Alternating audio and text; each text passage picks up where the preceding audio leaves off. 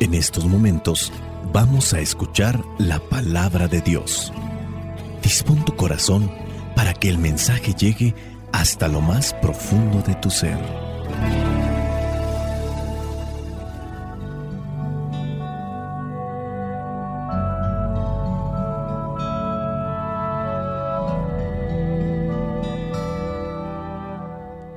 El Evangelio que la iglesia nos presenta para el día de hoy corresponde a Marcos, capítulo 2, versículos del 18 al 22. Dice así, una vez estaban ayunando los seguidores de Juan el Bautista y los fariseos, y algunas personas fueron a Jesús y le preguntaron, los seguidores de Juan y los de los fariseos ayunan, ¿por qué no ayunan tus discípulos?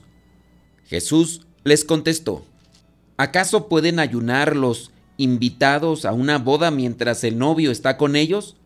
Mientras está presente el novio, no pueden ayunar. Pero llegará el momento en que se lleven al novio. Cuando llegue ese día, entonces sí ayunarán. Nadie arregla un vestido viejo con un remiendo de tela nueva, porque el remiendo nuevo encoge y rompe el vestido viejo, y el desgarrón se hace mayor. Ni tampoco se echa vino nuevo en cueros viejos, porque el vino nuevo hace que se revienten los cueros y se pierden tanto el vino como los cueros. Por eso hay que echar el vino nuevo en cueros nuevos. Palabra de Dios. Te alabamos, Señor. Señor Jesucristo, nuestro divino Salvador, gracias te damos por tu infinito amor. Te escuchamos en la palabra te recibimos y adoramos en la Eucaristía, te servimos hermanos. Que seamos misioneros como lo quieres tú, enseñando a los hombres el fuego de tu amor. El Evangelio que la iglesia nos presenta el día de hoy tiene un problema en específico. Seguidores de Juan el Bautista y también de los fariseos le preguntaron a Jesús que por qué sus discípulos no ayunan, teniendo en cuenta que los seguidores de los fariseos, los seguidores de Juan el Bautista sí lo hacen. Recordemos solamente que dentro de los discípulos o los seguidores de Jesús, que son los doce apóstoles, están dos que fueron también discípulos de Juan el Bautista. La religión judía tiene varias tradiciones, tiene varias costumbres que son propuestas para vivir mejor la relación con Dios. Recuerden que eso es lo que significa religión. Religión está entonces formada por el prefijo re, que indica intensidad. Re, este prefijo está unido a un verbo. El verbo es ligare. Estas palabras vienen del latín. Ligare significa ligar o amarrar. Entonces, religión significaría algo así como acción y efecto de ligar fuertemente. La religión son estas normas, estructuras que sirven para unir, para acercar, para ligar o amarrar fuertemente a Dios. La religión en base con estas estructuras nos pueden servir para hacer una experiencia más profunda de Dios, pero puede ser que las personas se queden más con las acciones que con el resultado de las acciones. Hagamos solamente una analogía.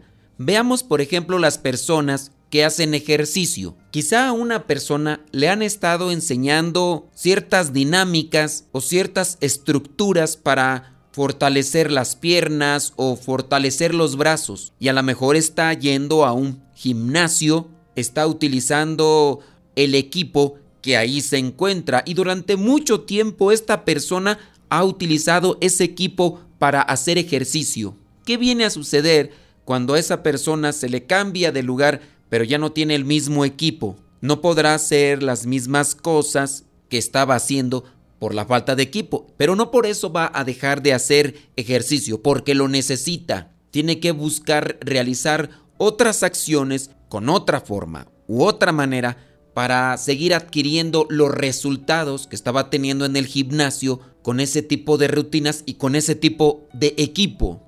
Claro, no hay que generalizar aquí en cuestiones de la religión y de la fe. Esto que les menciono solamente es como para tener una reflexión. Veamos, por ejemplo, el caso del que se le reclama a Jesús, ¿por qué tus seguidores, por qué tus discípulos no ayunan? Si los seguidores de Juan el Bautista, si los seguidores de los fariseos sí ayunan. Ante esta cuestionante de el ayunar o no ayunar. Y si a nosotros, dentro de esta enseñanza doctrinal, porque es enseñanza doctrinal, deberíamos de tener una respuesta a flor de piel, ¿no te parece? Es decir, que cuando alguien te cuestione, ¿Para qué sirve el ayuno dentro de la religión? Tendríamos que dar una respuesta clara, incluso hasta por eso mismo buscar el ayuno. No que en muchas de las ocasiones se mire el ayuno como algo pesado, algo fastidioso, porque nos limita en lo que es esto del alimento. Recordemos que el ayuno es no comer. Otra cuestión es la abstinencia. Yo puedo abstenerme de comer carne pero sí puedo comer frijol, arroz, habas, garbanzos. Y cuando yo me abstengo de comer esos, solamente es abstinencia. Pero el ayuno es no comer. Literal, así, la etimología es no comer. Algunos lo aplican, no decir malas palabras, ayuno de orgullo, ayuno de soberbia, pero eso en realidad no se aplica a la etimología de la palabra. Ayuno es no comer y ¿Para qué sirve no comer? Los discípulos de Juan el Bautista y los discípulos de los fariseos ayunan.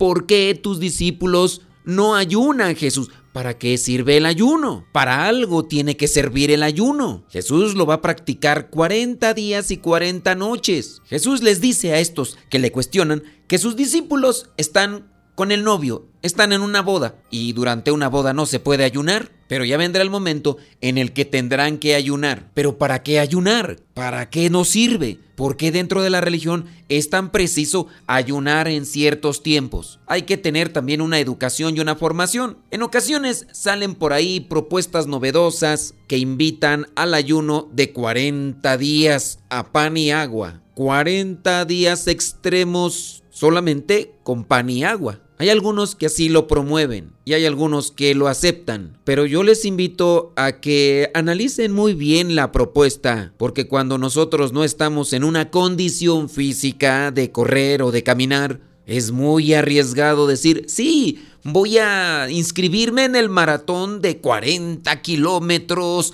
porque yo quiero inscribirme. Oye, ¿estás preparado? ¿Tienes condición física? Fíjate que son 40 kilómetros. No, pero yo confío en Dios que sí los voy a terminar. Yo confío en Dios que el Espíritu Santo me va a venir y alzar y me va a llevar hasta la meta porque yo confío en el Espíritu Santo. Pues déjame decirte que sí hay que confiar mucho en el Espíritu Santo, pero no hay que ponerlo a prueba de esa manera. Hablando del ayuno, nosotros tenemos que irnos preparando también para lo que es el ayuno. Incluso si tú no te preparas para querer hacer un ayuno de estos, que yo muchas veces no lo recomiendo, y no porque no sirva, sino porque no tenemos una preparación espiritual para saber llevar el ayuno y que nos pueda rendir un provecho realmente espiritual. Está como por ejemplo aquellas personas que dicen que van a hacer una peregrinación de muchos días caminando.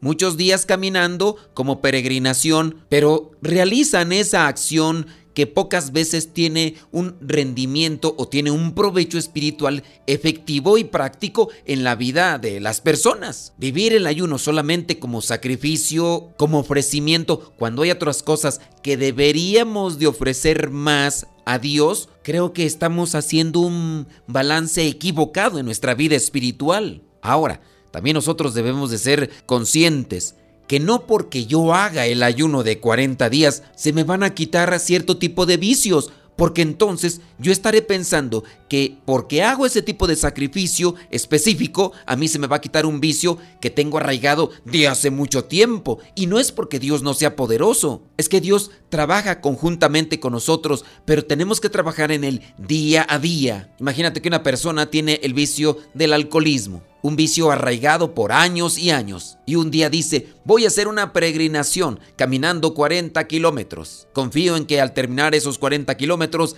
yo ya no tenga absolutamente nada de ganas de echarme una cervecita. Yo ya no voy a tener nada de deseo de fumar ese cigarro que tanto le está afectando a mi pulmón. O aquella persona que pudiera tener un vicio de una droga o a lo mejor de la lujuria y otras cosas más y que piense que por hacer una acción física como lo podría ser el ayuno, un ayuno prolongado o una peregrinación como algo sacrificado, que piense que por hacer eso ya no va a tener ese tipo de tentaciones. Pues ciertamente les diré que sí suceden los milagros, pero no solamente corresponde la acción física para que sucedan los milagros, aquí también corresponde la fe, y eso es en lo que a veces menos se trabaja. Se trabaja más en las acciones físicas, como esto de no comer, ayunar por 40 días. Es una acción física. Y digo es una acción física porque aquí se está limitando el cuerpo y se están realizando este tipo de acciones, agua y pan. El caso de la peregrinación también es un movimiento, pero para que Dios obre necesita fe. Nadie arregla un vestido viejo con un remiendo de tela nueva porque el remiendo nuevo encoge y rompe el vestido viejo, y el desgarrón se hace mayor.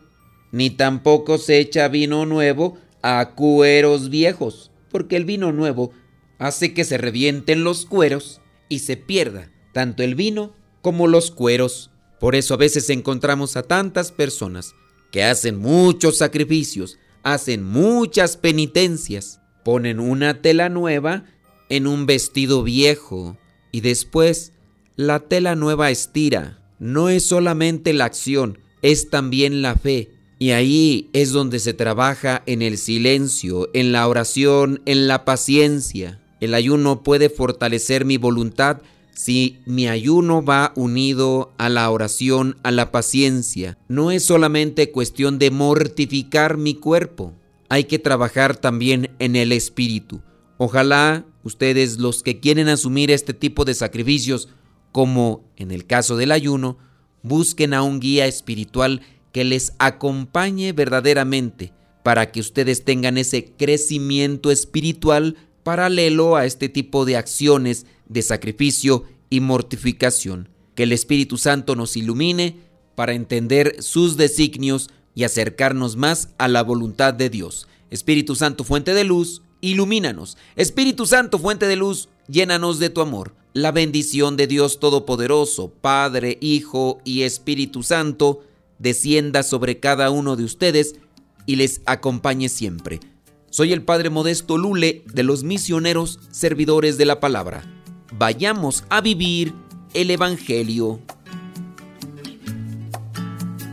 Lámpara es tu palabra para mis pasos luz en mi sendero. Lámpara tu palabra para mis pasos, luz en mi sendero. Luz, tu palabra es la luz